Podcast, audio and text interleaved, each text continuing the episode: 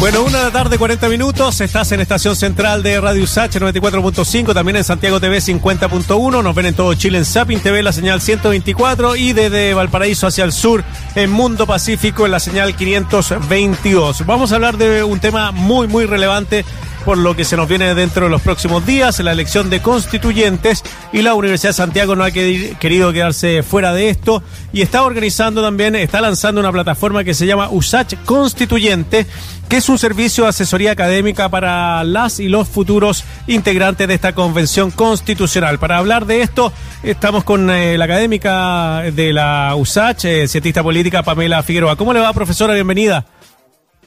Hola, muy bien, muy buenas tardes. Muy buenas tardes, eh, Pamela. Gracias por, eh, por su tiempo y estar con nosotros acá en la radio de la universidad. Oiga, qué interesante esta plataforma USACH constituyente. Para la gente que no la conoce y que no está muy al tanto de esto, ¿qué significa y cómo va a apoyar a los futuros y futuras constituyentes?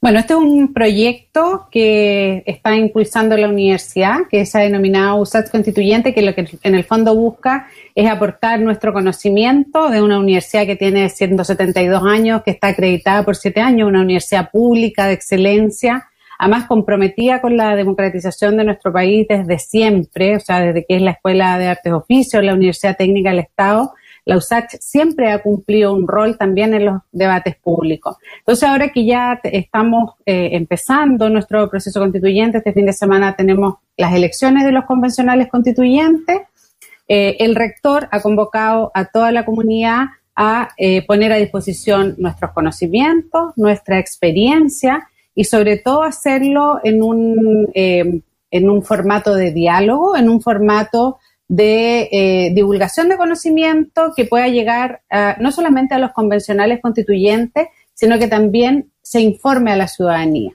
Entonces lo vamos a hacer eh, eh, con varias áreas de trabajo. Lo primero, vamos a poner a disposición de los convencionales constituyentes unos informes breves de política pública sobre temas constitucionales que a los convencionales constituyentes les puede eh, no solamente interesar, sino que probablemente también van a necesitar tener conocimiento científico, conocimiento experto expresado en diagnósticos y alternativas de solución a las problemáticas que deben abordar los temas constitucionales y que la Universidad de Santiago tiene una gran experiencia y expertise en distintas áreas. Nuestra universidad no solamente es una universidad diversa en las áreas de conocimiento, sino que también es una universidad muy pluralista. Ya dentro de la USACH conviven distintas visiones para cada uno de los temas que van a estar en el debate constitucional y nos parece que también ese pluralismo y esa diversidad tenemos que ponerla a disposición de los convencionales. Sí, es bien interesante. También durante este proceso. Es bien interesante, profesora, lo que nos plantea usted en el sentido de que eh, van a em, también eh, van a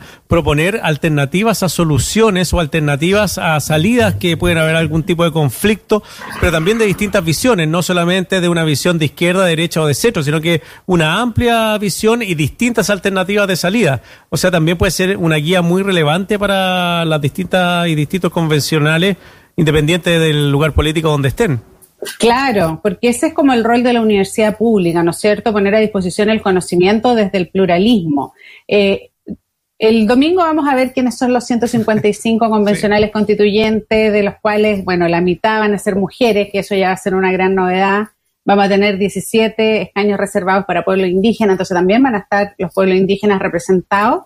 Y cuando ya veamos esos 155 electos, eh, yo creo que ahí también se va a representar la diversidad y el pluralismo que existe en Chile. O sea, y eso nosotros también lo tenemos dentro de la Universidad de Santiago. Nosotros tenemos además una experiencia no solamente en investigación, en docencia, en relación con los actores del medio, sino que también tenemos una propia experiencia interna de diálogo entre estas distintas posturas y posiciones frente a estos temas. Entonces, por eso nosotros queremos presentar diagnósticos basados en la investigación científica y alternativas de solución frente a esas problemáticas. No sé, por ejemplo, hay eh, temas como el agua. ¿Qué va, ¿Qué va, a pasar? Sabemos que nosotros tenemos eh, escasez hídrica ya en muchos sectores del país, es un problema a nivel global, es un problema estratégico que es ineludible abordarlo. Entonces, hay distintas opciones para poder abordar, por ejemplo, ese problema de la escasez hídrica. También, por ejemplo, para... Em, la división del eh, país, por ejemplo, profesora, ¿está también incluido? ¿Cómo debería dividirse? Eh, sí, también va a estar incluido porque hay varias facultades que han estado trabajando el tema de el modelo de Estado en términos de su redistribución del poder, tanto desde la Facultad de Economía, la Facultad de Humanidades, el Instituto de Estudios Avanzados. Nosotros tenemos muchos investigadores e investigadoras de alto nivel que llevan años tratando estas temáticas.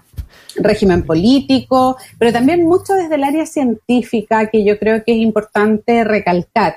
Por ejemplo, el tema del modelo de desarrollo, el medio ambiente, los recursos naturales. Hay muchos temas estratégicos que en el proceso constituyente se van a tener que abordar y lo que nosotros queremos hacer es poner a disposición no solamente estos documentos, sino que también vamos a convocar a eh, seminarios, probablemente online, porque eh, probablemente esta situación de restricción y distancia física va a continuar, em, donde vamos a invitar actores nacionales e internacionales eh, y también vamos a poner a disposición a nuestras investigadores, investigadores, a la experiencia que tenemos como comunidad, donde también están incorporados estudiantes y funcionarios profesionales de la universidad, para que los convencionales constituyentes, si requieren una asesoría, si requieren una eh, mayor profundización en estas distintas temáticas, eh, nuestra comunidad va a estar a disposición porque nos parece que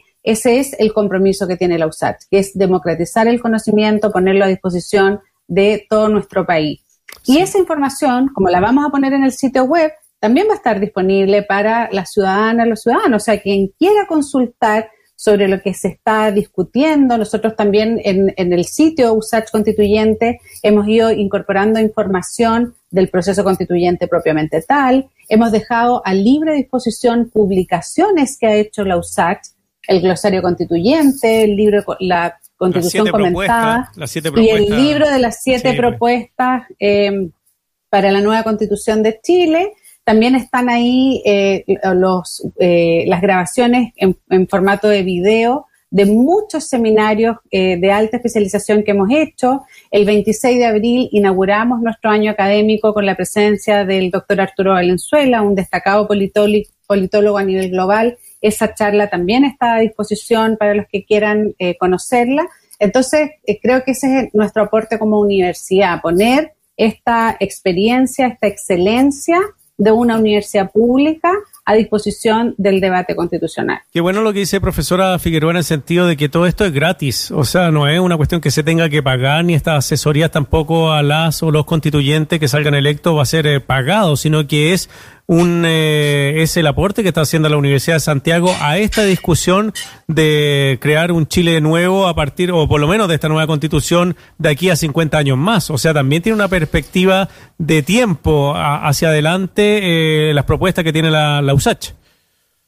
Sí, por supuesto, porque nosotros sabemos que dependiendo de la dimensión y las características del, cambio constitucional, de este nuevo texto constitucional, luego vamos a tener que ajustar la legislación, nuestras políticas públicas a, esa nuevo, a ese nuevo marco institucional. Eh, entonces, eh, en eso también nos ponemos a disposición y por eso hemos eh, adoptado esta metodología de hacer breves informes de política pública, de poner a disposición los recursos del proceso constituyente. Incluso nosotros hemos em, eh, dejado un espacio para que las personas puedan aportar ya sus ideas dentro de la comunidad eh, universitaria, también desde fuera de la comunidad universitaria en un buzón de ideas. Mm. Eh, nosotros creo que eh, uno ha ido viendo ya desde el plebiscito de octubre del año 2020 que a pesar de la gran crisis eh, económica, social, sanitaria, política que vive nuestro país,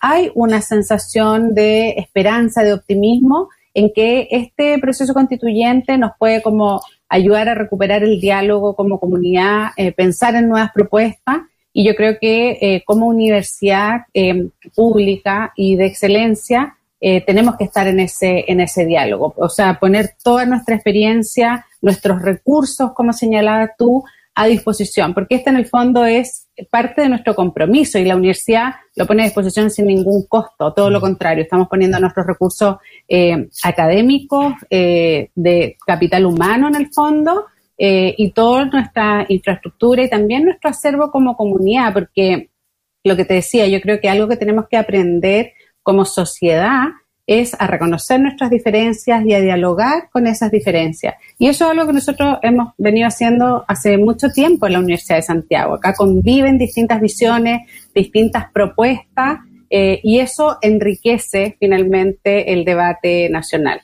Profesora, para ir concluyendo, ¿qué expectativas tiene de este fin de semana que ya se nos acerca? Lo íbamos a tener en abril. Bueno, la pandemia nos hizo postergarlo igual que el año pasado el plebiscito, pero ya dimos un paso muy importante con el plebiscito. ¿Qué espera para este, para este fin de semana? ¿Cómo lo está tomando? ¿Está con nervios como cualquier persona? ¿Tiene ganas de ir a votar?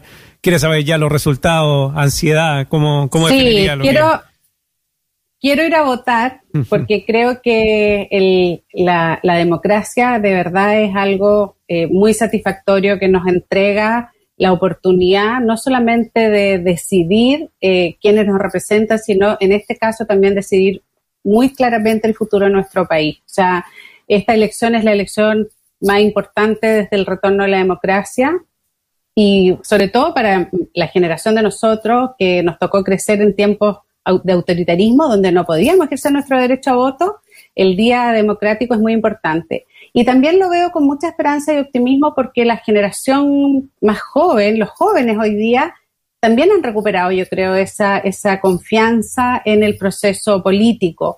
Eh, uno lo ve en las salas de clases con los estudiantes, eh, que pueden tener distintas opiniones, pueden pensar distinto entre sí, pero saben que este es un momento histórico y me parece que em, esta elección se va a parecer mucho al plebiscito de octubre del 2020. va a ir por lo menos, sí, yo creo que va a ir eh, el, alrededor del 50% de la población a votar, que es bastante en términos teniendo un voto voluntario y en el contexto de pandemia.